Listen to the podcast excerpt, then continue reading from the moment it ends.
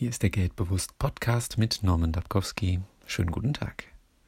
Finanziell gesund zu sein bedeutet nicht, von finanziellen Krisen verschont zu bleiben. Finanziell gesund zu sein bedingt mehr.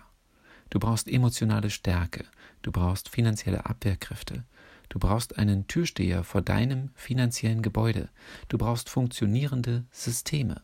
Kurzum, du brauchst verschiedene Komponenten, um agieren zu können.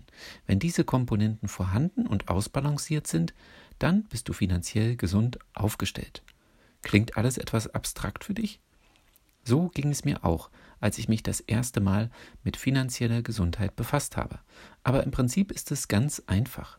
Wenn dein Auto gesund sein soll, dann braucht es Pflege.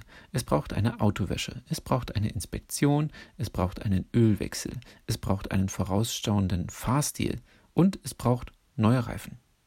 Das mal so als Beispiel.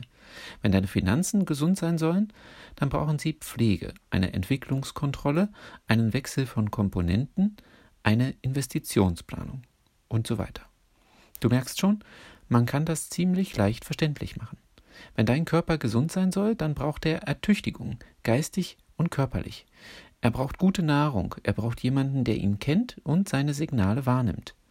Wenn deine Finanzen gesund sein sollen, dann brauchen sie verschiedene Anlageformen. Sie brauchen Wissen, sie brauchen jemanden, der mit Schwankungen emotional umgehen kann.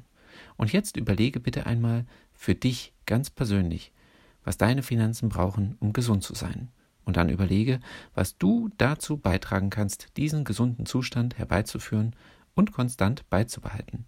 Ich wünsche dir eine erfolgreiche Woche